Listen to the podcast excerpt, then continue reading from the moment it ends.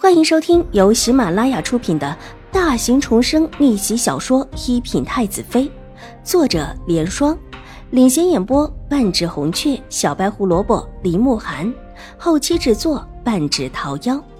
喜欢宫斗宅斗的你千万不要错过哟，赶紧订阅吧！第二百六十五集。左相府出身的文西池，可是京中有名的年少有为。据说他心性恬淡，否则以他的才学，必是可以早早入仕的。但是想不到这样的人，居然愿意答应一个才见过一面的女孩子做保。徐公子对此也深为诧异。虽然他也不觉得秦婉如会骗人，但文西池如此的行为，还是让他大感吃惊。这会儿店铺易主之后，也没打算离开。就在边上看个热闹，反正他的那一些配饰、袖带什么的还没有卖掉，在这里坐着也是理所当然的。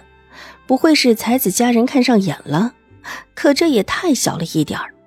钱庄的掌柜被请了过来，秦婉如签了字之后，按下了自己的手印，然后把自己手中的案卷推给了文西池。方才他们条条框框的都已经看过。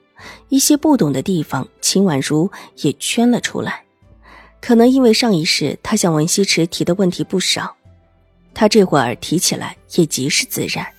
文西池接过，目光落在案卷上，上面一个小小的手指印，这么小的一点儿，目光不由得向上扬了一下，微微的泛起一丝笑意。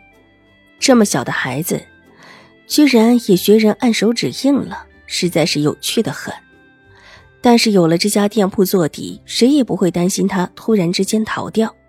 况且他还是新上京的江州宁远将军秦怀远的女儿。不过，听闻这个女儿的身世似乎是有一些问题，脑袋里想着这些个问题，手指轻轻的在一边的印油上按了一下，然后也在纸上面按下了手印，之后又签了自己的名字，抬起头。把案卷递给了一边的钱庄掌柜。文三公子，这钱一会儿要如何处理？掌柜的拿起看了看，笑容满面。虽然这借钱的是秦婉如，但掌柜的看向的却是文西池。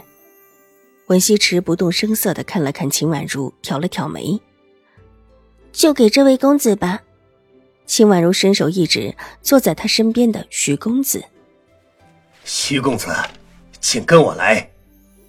掌柜的笑着起身，生意既然谈妥当了，自然是要离开的。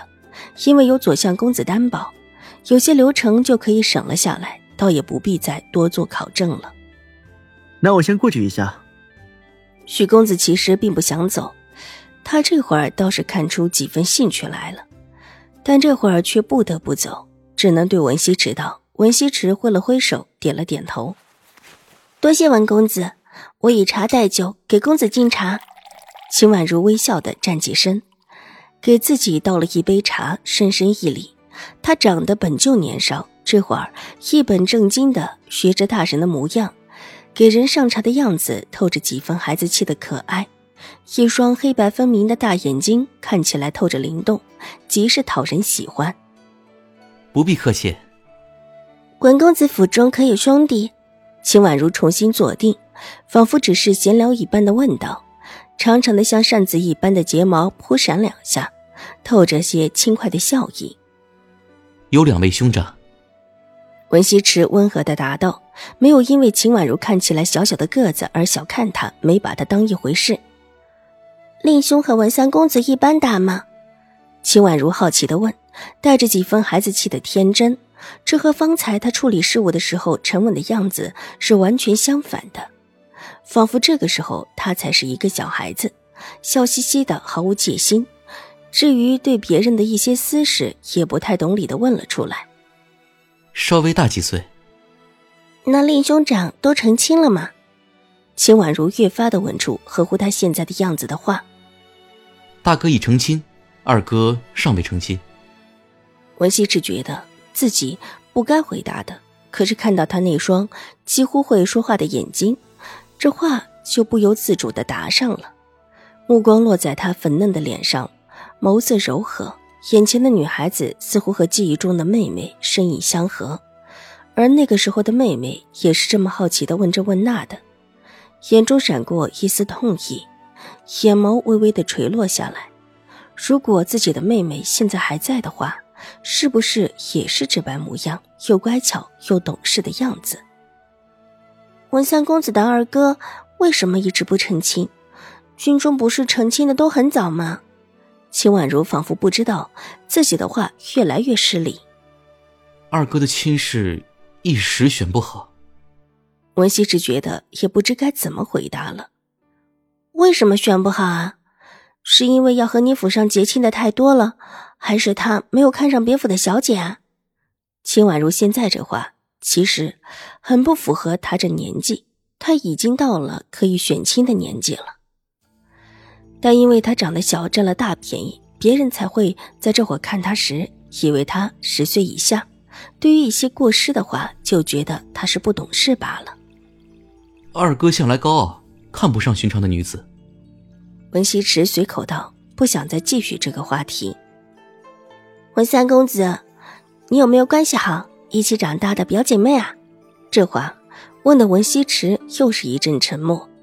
他还真有一个一起长大的表妹，但也不算是跟他一起长大的，是养在他们府上的表妹，是他姑母的女儿顾惜书。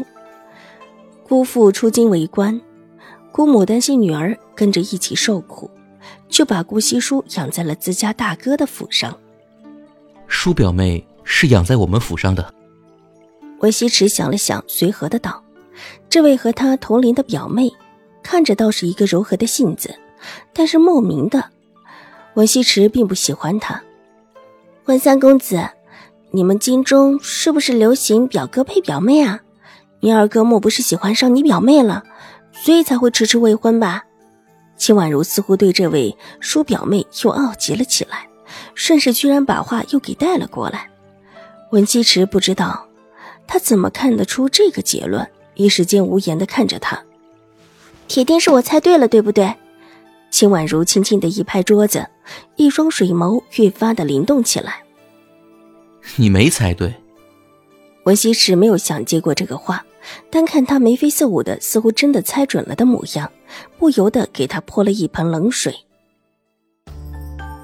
本集播讲完毕，下集更精彩，千万不要错过哟。